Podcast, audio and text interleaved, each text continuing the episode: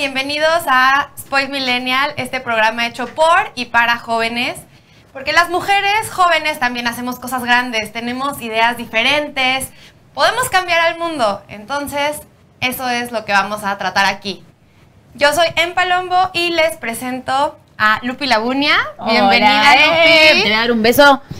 Hoy es un gusto Primer programa. que estés conmigo en este primer programa. No, gracias a ti por invitarme. Porque tú eres una inspiración. Ay, muchísimo. Bueno, muchas todo lo gracias. que, lo que has hecho Gracias. y estar aquí hoy, bueno. para mí, para mí es el placer. Quiero, quiero decirte que estoy muy emocionada de estar en tu primer programa. Ah, muchas gracias. Y seguro que te va a ir súper, súper bien porque el tema es lo importante. El tema es lo lindo, ¿no? Esta cosa de las mujeres y las que están yendo a convertirse en mujeres y me parece un tema súper interesante. Totalmente de acuerdo. A ver, Lupi, cuéntame. Dime. Cuando tú eras niña, ¿qué querías Ok. ser? Porque hoy eres una cosa que yo no sé si es lo que querías cuando eras niña. Ok, bueno, a ver, vamos a remitirnos un poco.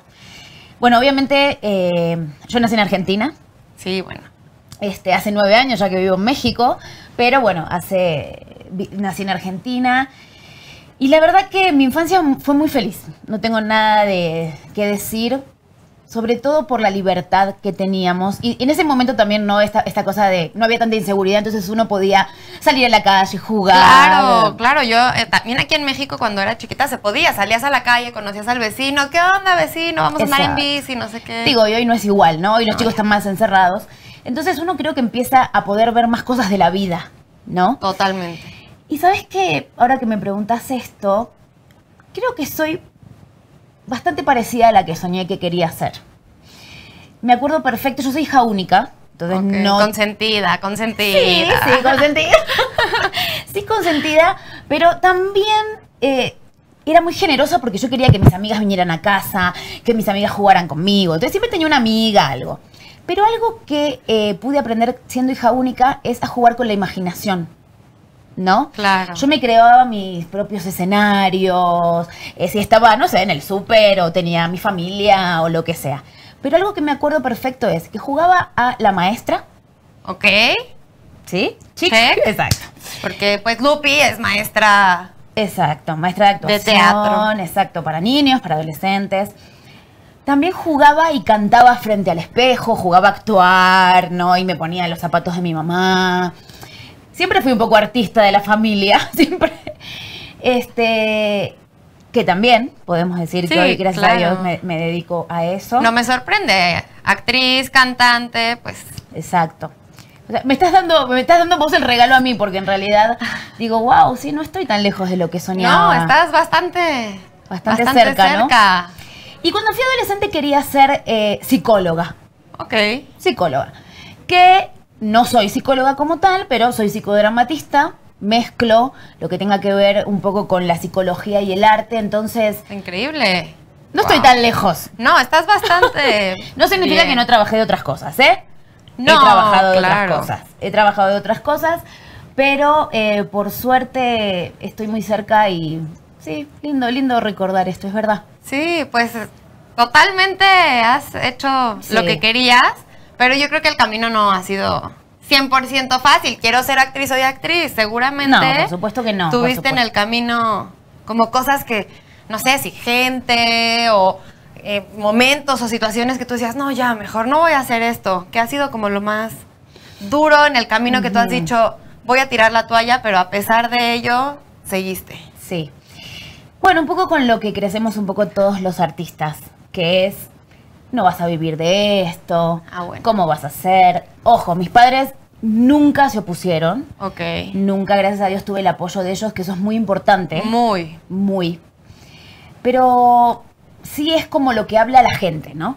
El qué dirán, ¿no? Esa Sí, cosa claro. de no vas a vivir de esto, te vas a morir de hambre, vas a ser actriz, pero ¿a qué te vas a dedicar? Sí. Ah, es actriz. Es actriz. Es actriz, sí, ah, X. Como si no fuera un trabajo. Claro, además de ser actriz, o sea, sí, qué bueno, es tu hobby, pero ¿qué más haces? Ah, la típica pre- sí, la típica pregunta. Claro. Eh, Entonces creo que tuve que pasar las barreras de los miedos que me inculcaba la sociedad, del decir, ok, ¿qué hago? Rompo con este patrón de tengo que estudiar, casarme, tener hijos, ¿no? Y creo que me animé a romper todos esos miedos y decir, ok, si me tengo que morir de hambre, me voy a morir de hambre, pero de, de lo que yo quiero, de lo que elegí para mi vida y de lo que me hace feliz, que no cambiaría por nada. Claro, siendo feliz, muerta de hambre, pero siendo feliz. Exacto. O siendo infeliz, pero. Exactamente. Claro. Y no es cierto aparte. No, claro, pues no, no, no, no te ves como una muerta de hambre, Lupi. No, por eso digo, hay que romper con esos patrones que nos hacen creer, ¿no? En realidad, gracias a Dios, yo vivo de esto, vivo del arte, vivo de, de dar clases de actuación que amo, amo dar clases, es mi mayor enseñanza. Claro, más que lo que tú enseñas a tus alumnos, ellos siempre te dejan una lección a ti, ¿no? Por supuesto, pero por supuesto. No solo los adolescentes o lo- los jóvenes, Claro. eh, los niños, o sea, los niños lo- son una cosa increíble. Y lo que digo es que en, en la enseñanza y todo, trato de hacer lo que la sociedad, trato, perdón, trato de no hacer lo que la sociedad hizo conmigo. Sí, que te llevaban así, ¿no? Por este camino y no te puedes salir porque esto es lo que debe ser. Tú dijiste, bye, yo voy por aquí. Exacto. Decir, ¿te hace feliz? Hacelo. Claro, y eso es lo que te ha mantenido en decir, yo quiero esto y voy. Y es- eso ha sido como tu mayor inspiración o hubo algo como detrás, algo o alguien que dijera, este es mi motor o... Mira, la verdad, eh, con los años te vas dando cuenta que obviamente el motor es uno, ¿no? El motor es uno y las ganas las tiene que poner uno. Ah, claro. Pero yo creo que fueron sobre todo mis pares.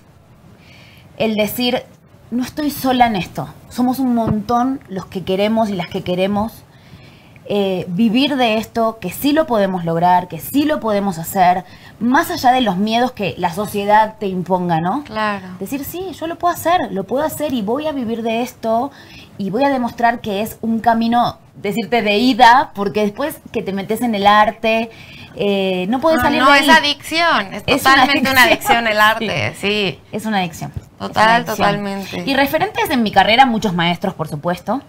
Muchos maestros que fueron mis guías en este camino, por supuesto, y mi inspiración. Este. Pero digo, la felicidad de levantarte cada día y decir, ok, Hago lo que amo. Sí, hago lo que amo y voy a desayunar y me voy a trabajar de lo que amo. Sí, y no, eso está espectacular. Sí. ¿Y cómo empieza este camino? O sea, Lupi ¿Cómo empieza? dice, ¿qué? ¿Cómo voy a llegar a esto? Ok.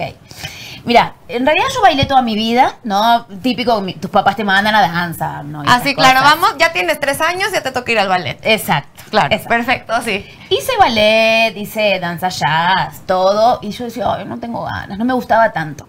Pero seguía yendo. Un día, a los 15 años, recibo un llamado de un compañero mío de mi primaria, o sea, que ya hacía unos Sí, años ya. que no veía. Él, este chico Nicolás Pérez Costa, que es un gran maestro de Argentina, me dice, Lupi, ¿te acordás de mí? Ah, Nico, sí, ¿cómo estás? Bueno, me dice, estoy haciendo teatro. Ok, yo con él había hecho mi primera obra de teatro. En la escuela. Sí. Claro. En quinto grado, y mirá lo, la obra que era, El Chavo del Ocho. Nada es casual. Nada es México casual. te llamaba. México algo me llamaba. Bueno, me acuerdo que audicioné para la chilindrina y no podía llorar, no me salía el llanto típico de la chilindrina. Entonces me pusieron de Patty, ¿se acuerdan de Patty? Que era como la linda, bueno. Era un papel secundario, era un papel secundario. Bueno, después hicimos una obra de, de- de tango, me acuerdo, y él dirigía todo, o sea, tenía 10 años. Wow. O sea, es realmente, era, era O sea, ya tenía. No, no, no, olvídate, o sea, tenía todo para poder hacerlo. De hecho, hoy es un gran maestro en Argentina. Sí, bueno, no lo dudo. Entonces me llama y me dice, estoy haciendo esto, qué sé yo, ¿querés venir? Bueno, voy, dije, qué sé yo. tienes 15 años, que no tienes nada que perder. Exacto. Me acuerdo que entré un 30 de octubre, o sea, fíjate que no me lo olvido más. Y a partir de ahí nunca más salí de un salón de ensayo. Nunca Wow. más. En el mismo salón encontré que podía actuar, que podía cantar, que podía seguir bailando, porque volví a encontrarme con la danza.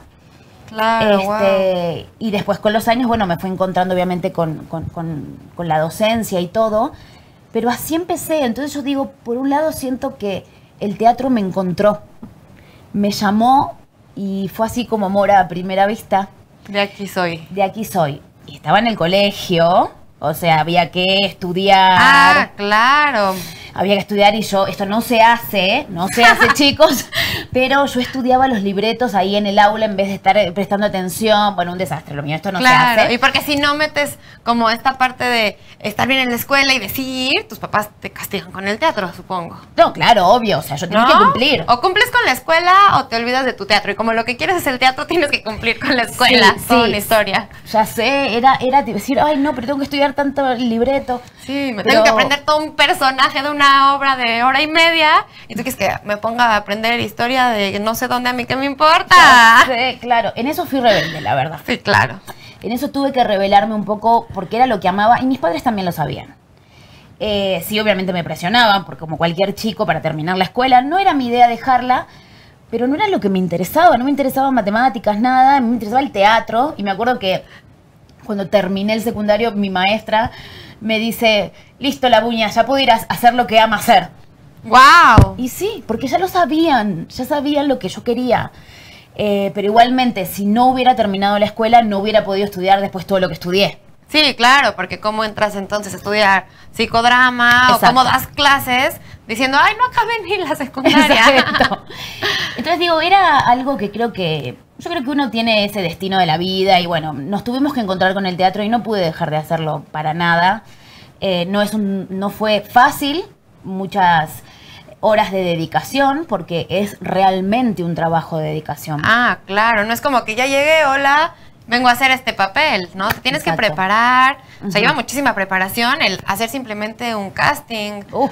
o luego aprenderte todo el personaje y que quede y montaje, porque a fin de cuentas el teatro, el teatro es en vivo.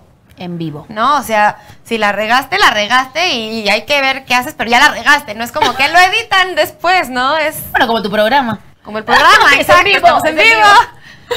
Exacto, o sea, es. eh, eso es lo lindo, es la adrenalina que te genera, ¿no? Bueno, va, compañeros, vamos, función, estamos listos, ensayamos todo lo que teníamos que hacer. Y bueno, si hay error, no pasa nada. Claro. Es como la vida el teatro. Sí, claro, el, el teatro tiene ensayos, la vida ni siquiera tiene ensayos. Hay que ¿no? improvisar, Hay ¿o que no? improvisar todo el tiempo, es una constante improvisación. Ahorita esto, ahorita esto. Entonces- y cada decisión es una improvisación, o sea. Por supuesto. O sí o no, lo que sea, pero hay que hacer y actuar rápido. Y, te es puedes equivocar. Y no, pasa nada. Y no pasa es nada. Increíble. Y no pasa nada, aprendemos y con los errores de- de- del teatro, también digo, qué sé yo, el- como la señora que puede trabajar en la oficina, ¿eh? O sea, Ah, claro, también. o sea, en cualquier trabajo Todos es una trabajos. improvisación. Entonces digo, por eso siempre a mis alumnos les remarco tanto esto de que el teatro es tan parecido a la vida, ¿no?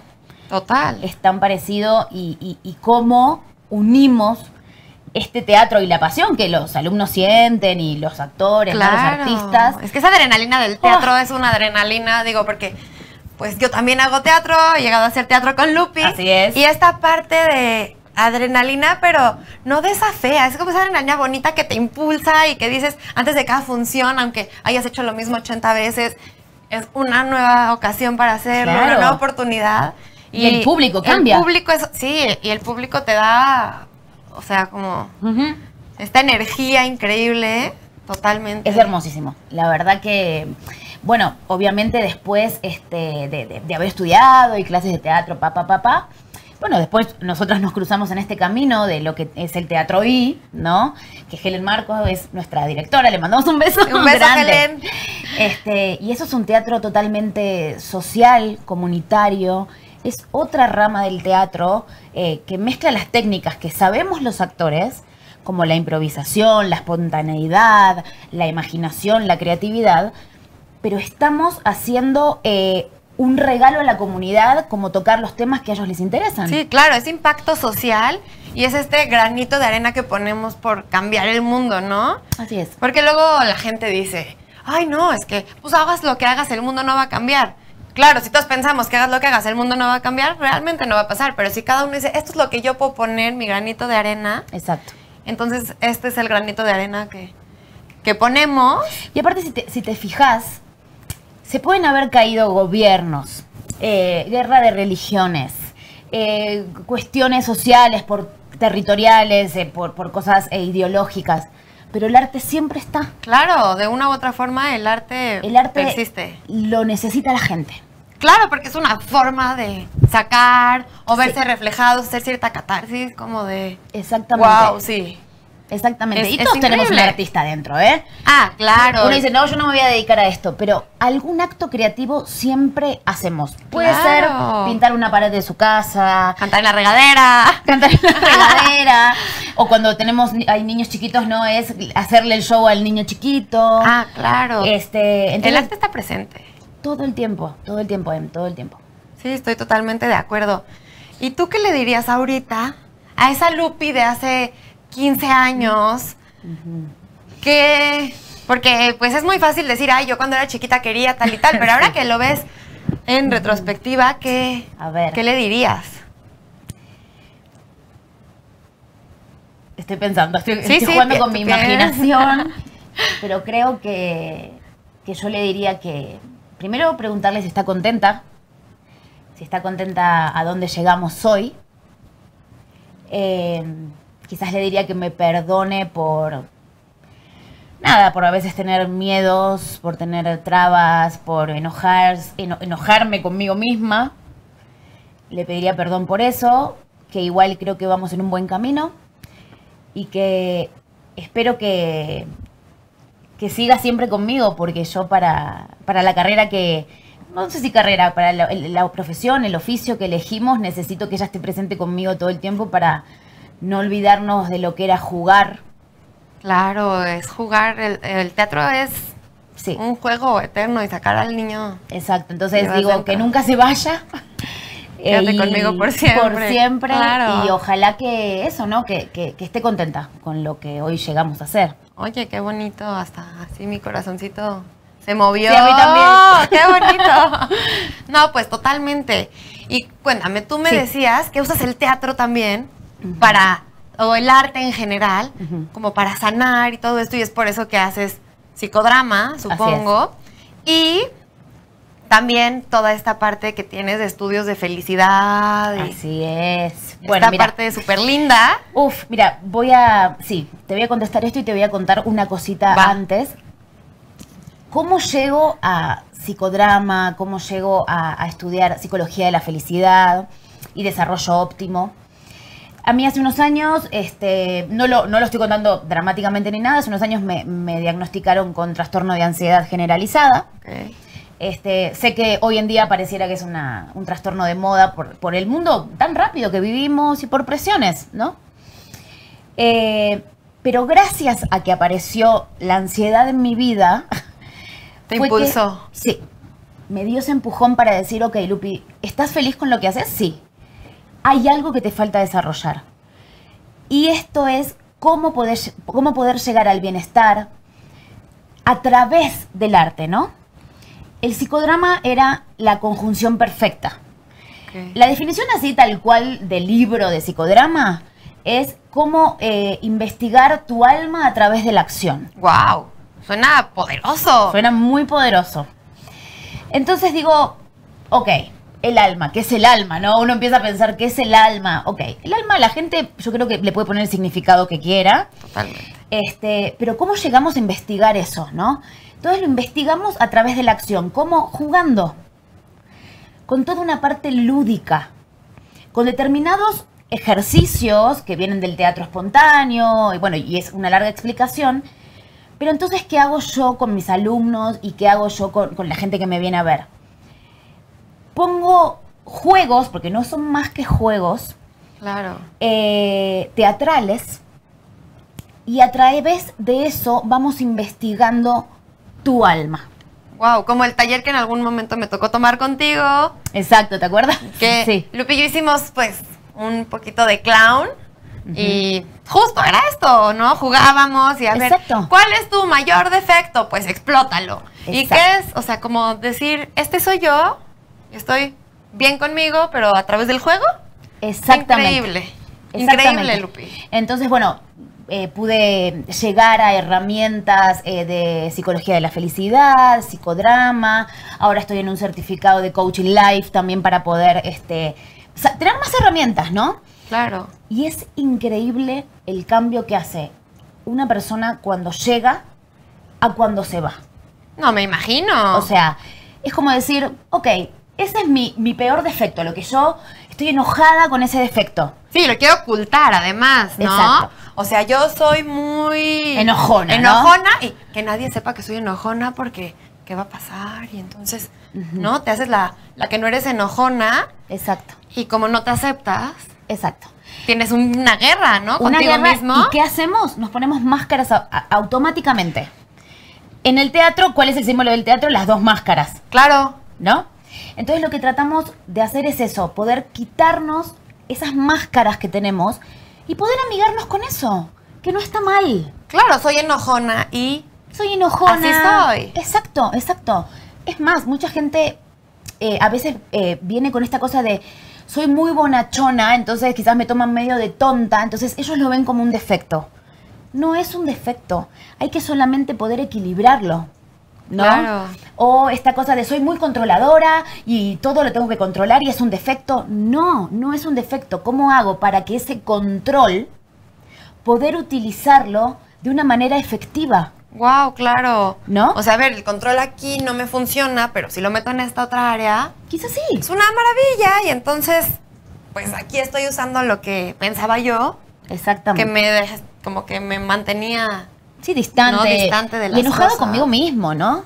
Claro. Entonces lo que digo es, digo, estoy muy, muy a favor de la terapia, ojo, ¿eh? Porque y la hago, me encanta la terapia. Pero creo que también hay mucha gente que esto de sentarse con una persona y hacer esta terapia se sienten o inhibidos o, o- o, viste que descreen. Claro, porque luego estar aquí sentados platicando es como, ¿y por qué te voy a contar? Claro. ¿No? Pero si estamos jugando, ni siquiera te acuerdas. No se acuerdan. No se ¿no? acuerdan. Y tú con todas estas herramientas artísticas que traes pues, desde niña. Sí. Y, y- y por eso insisto que el crecimiento no es solo de mis alumnos o de la gente que, que me viene a ver, sino el crecimiento es mío.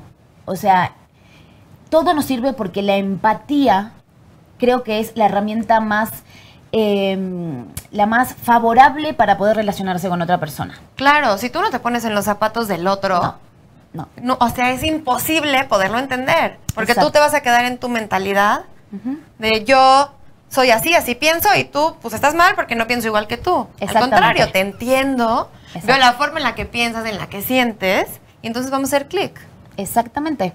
Maravilloso. E insisto, que es, eh, digo, hay gente que quizás no tuvo una infancia tan feliz, obviamente puede pasar porque la- es parte de la vida, pero Claro. también digo, aunque no hayas tenido una infancia feliz, en algún momento jugaste. Todos jugaron. Exactamente. Jugar es igual a poder activar la imaginación, ¿no? Claro, otros mundos que llegan a ti. Pero claro, ¿no viste un niñito que, que de repente tiene dos muñecos y, y nada, este muñeco le habla a este y está seguro de que tiene voz propia? Totalmente, y ¿No? hasta las hace, ¿no? Como, este hablo así, y este habla así. Claro, lo escuchamos, lo escuchan. Claro. Entonces es poder volver a conectarnos justamente con la pregunta que me hiciste antes, con este niño o niña interior. Sí, claro. Y poder volver a jugar con ellos, porque siempre está y porque eh, tenemos que llegar a reencontrarnos, aunque estemos peleados por este tema de quizás hay infancias más difíciles, Claro, pero tomarlo de la mano, ¿no? Es Exacto. parte. Exactamente. Por eso también trabajo mm, bastante con el tema de eh, la meditación. Meditamos mucho, hacemos visualizaciones, todo eh, para poder prepararnos para un buen, una buena, buena sesión lúdica para tocar temas de nuestra vida que podemos tocar en cualquier tipo de terapia, pero esta manera es una forma lúdica. Quiero aclarar solamente esto, Em, si Claro. me permitís Sí, sí, sí, adelante. es no, no es una sesión psicológica, no vamos a resolver un problema. ok. Por eso tenemos, por eso también digo, eh, trabajo quizás claro. con psicólogas o, o gente Son conocida. Que van de la mano, pero no es lo mismo. Exacto. Vamos a hacer un momento de catarsis, digo yo. ¿No? Está rico. Claro, de poder decir, si tengo ganas de llorar, lloro, si me quiero reír, me río, si quiero bailar, cantar, gritar. Es el momento de poder hacer catarsis desde una manera divertida. Claro, y que nadie te está juzgando, ¿no? Exactamente. Eso está padrísimo. Exactamente. Es como complemento de una terapia. Por eso digo, lo quiero aclarar porque a veces, ay, pero si no sos psicóloga, por supuesto. Siempre tienen que averiguar con qué psicólogo van y todo. Tiene que ser una persona que tenga todos los conocimientos. Pero digo, a través del teatro, a través del arte, a través del juego, sí también podemos conocernos y podemos amigarnos un poco más con nosotros. Claro. ¿Y por qué no esa gente que tiene su artista frustrado, como le dicen? ¡Ay, lo sacas! Lo saca. Yo ven. siempre quise ser esa gente que no hizo lo que tú, ¿no? Los que dijeron, no, pues es que, sí, ¿de qué voy a vivir? ¿Cómo voy a sobrevivir con esto? No, es que mi papá quiere que sea doctor como él, Sí. es que bla, miles de cosas que el universo te pone encima. Toda esa gente que sí se fue por el otro camino a pesar de querer esto. Dices, bueno, a lo mejor ya no soy actor, no soy actriz, pero Todos puedo jugamos. jugar aquí. Exacto, es un momento de ir- venir a divertirse. No, no importa la edad que tengas, no importa a qué te dediques. Todos tenemos un artista dentro, Claro. justamente por lo, lo- lo que te decía de todos pintamos una pared en casa, todos arreglamos este unas flores. Sí, hay que se vea más bonito acá. O tú me decías esto, cantas en la regadera, Sí, bueno, ¿no? Claro. Entonces digo, el arte nos, siempre nos va a conectar con nuestro niño interior, con nuestra niña interior y nos va a permitir abrir ese lado de libertad y de empatía con la gente que a medida que pasan los años lo empezamos a enlatar. Claro, te dejas ser, ¿no? O sea, porque yo me acuerdo, ¿no? Mis momentos de cantar en la regadera y toda desinhibida y seguro el vecino decir, ya que se calle esta mujer y yo cante y cante, feliz, ¿no? O sea, como el meme que decían que hasta el shampoo me aplaude. Obvio. No, tú te sientes súper liberado. Pero ahí estás y- jugando con tu artista, con tu imaginación, porque hasta el shampoo te aplaudía. Exacto. Y estabas eh, en el, en el auditorio cantando segura. Sí, claro, ¿O no? Auditorio Nacional lleno. Exacto. Lleno. Y eso es, es poder decir, ¿por qué no? ¿Por qué? ¿Por qué seguir pensando lo que el resto piense de mí? Es un momento de liberación. Entonces creo, y cada vez los años me lo demuestran más, que el arte, cualquiera sea, no solo el teatro, cualquiera sea, es un momento de conexión. Es un Claro. momento con uno mismo. eh, es un momento con, con- de meditación, me animo a decir, de Claro, meditación. inspiración, qué quiero reflejar, Exactamente. ¿no? ¿Qué quiero mostrar a la gente? Exactamente. Entonces, me parece que tengan la posibilidad que tengan, vayan a hacer algo artístico, bailar, cantar, hacer origamis, este Sí, el arte que más te guste, ¿no? El que les guste. O sea, cocinar también es un arte. es un arte que yo ¿No? no lo sé hacer. Yo sí. Tú sí lo Pero- sabes muy bien. Pero cada quien, el arte que más, ¿no? Como que diga, de aquí soy. No tiene que ser teatro. No, puede ser Puede el que ser. sea.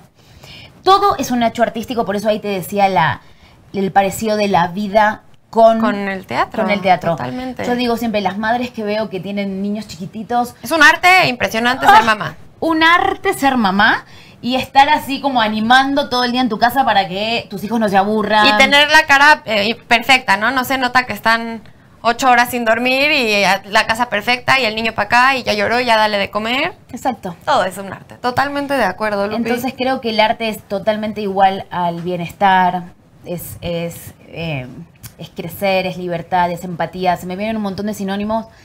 Eh, y ni hablar la gente que se dedica a, por ejemplo, los, los pachadams, los que van así el- al, por ejemplo, hospi- Sí, o, o los que van a los hospitales a hacer reír a los niños. no, qué divino eso.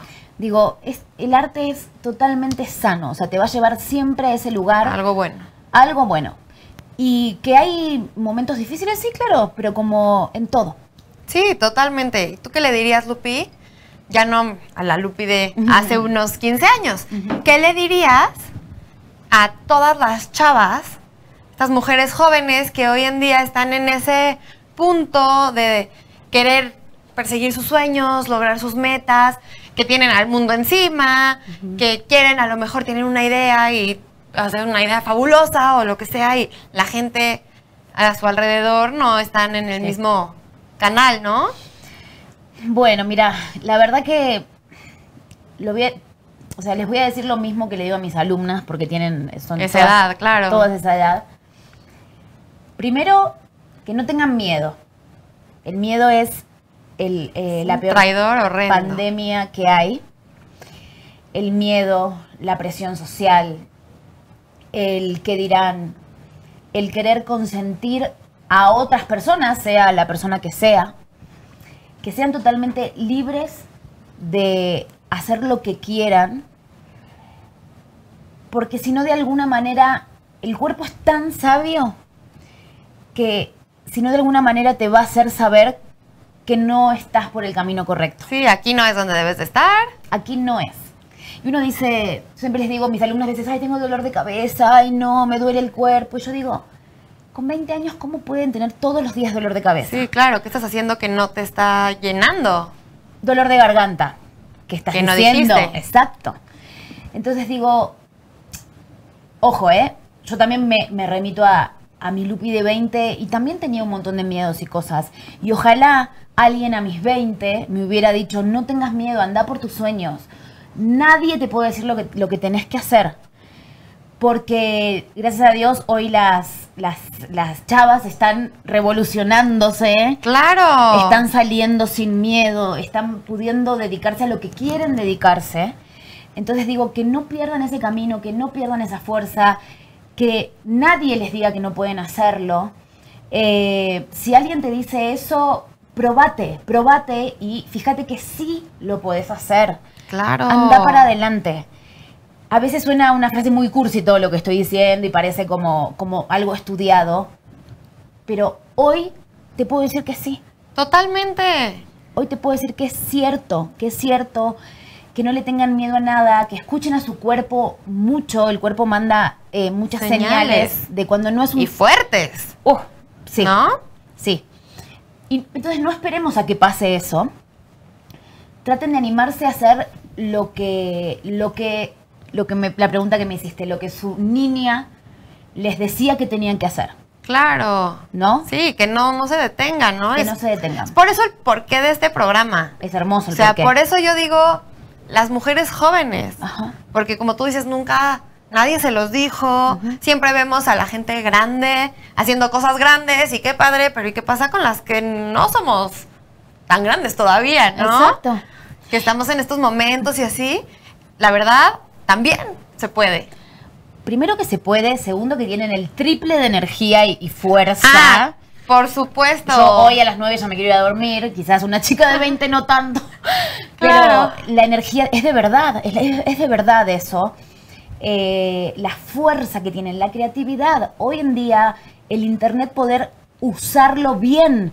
Hoy puedes llegar a todas partes del mundo. Claro, tenemos herramientas en nuestras manos. En las manos. Que antes, o sea, no tenían ni el 10% de lo que No. tenemos nosotros. No. Querías saber algo y tenías que irte a los libros, tenías que O lo que te decían. creer, exacto, creer en lo que te decían. Entonces te dicen, Claro. ah, los actores se mueren de hambre. Ah, uy, no, pues los actores se mueren de hambre. Sí, y hoy ves un caso, no sé, en África, que hay una chica que estaba cantando en el metro y de repente hoy es primera cantante de no sé qué. Claro. Porque hoy el internet Lo te sirve para descubrir aquí. gente. Claro. Entonces, digo, es el momento. Y esto, ¿viste la famosa frase que dicen, no, porque tenemos que trabajar por el futuro de, de- de México, por el futuro, el futuro del es hoy. mundo? El futuro es hoy. Hoy hay que sembrar esa semilla en los niños y niñas para que sean jóvenes totalmente creativos, que tengan eh, nuevas metas, que sepan ayudar al otro. Totalmente. que- ¿No? Entonces, esa, esa, esa semilla se planta desde que uno es chiquitito. Por eso es tan Sí. importante darle información a los chiquititos. Sí, porque si no llegan, o sea, a nuestra edad o a edades más grandes, como, uy, si yo hubiera sabido Oh. qué, por Dios, no, no puedes decir que yo hubiera sabido qué. Exactamente. Porque entonces todo lo que querías hacer no lo hiciste porque no supiste Exacto. y te de- quedas ahí. Información. Escuchar a los niños cuando les dice, ay, me encanta cantar, me encanta bailar. Me encanta cantar y bailar. Órale, clases de canto y baile. Pero quizás ya. no sea, quizás no sea. Pero escuchar, escuchar es la herramienta más importante, otra cosa que digo todo el tiempo. Escuchar a los niños, escuchar a los jóvenes. Tenés un, un adolescente en tu casa, ¿no? 15 años. Observarlo, por qué camino va, qué es lo que le gusta hacer. Claro. ¿Qué es lo que no le gusta hacer? Obviamente el colegio, por lo general, te van a decir, ay, no tengo ganas de estudiar matemáticas. Explicarle por qué les va a servir. Claro. ¿Por qué el día de mañana les va a servir? Tenés un joven, una joven de 20 años en tu casa que no sabe qué hacer. Ayúdala, ayúdalo a guiarlo por dónde puede ir. Sí, ¿No? ser, ser una guía. Una guía. Y ser siempre, yo creo que eso a mí me encanta y siempre intento vivir así, pero sé un ejemplo a seguir, Exactamente. ¿no? O sea, que en un futuro, sea quien sea, ¿eh? sean hijos o sean amigos o sean incluso personas grandes, porque a mí me ha pasado que gente grande me dice, ay, Em, cuando sea grande quiero ser como tú, ¿no? O sea, siempre ser un ejemplo. O me encantaría que mis hijos fueran como tú. o Ese tipo de comentarios cuando a mí me dicen, wow, Te me vuelan la cabeza, me empoderan y digo, estoy haciendo las cosas bien, estoy yendo por el camino que debo de ir porque no me están diciendo, ah, no, ojalá no sean como tú, ¿no? Claro, claro. Entonces, pero digo, me encanta. Claro, pero digo, al- a, los jóvenes que hoy les dicen, no quiero ser como tú, hay algo, lo que tú dices, esa guía no está. Exacto. Esa guía no está. Y acercarse, pues justo a esas guías, a esos ejemplos a seguir. Está increíble, Lupi.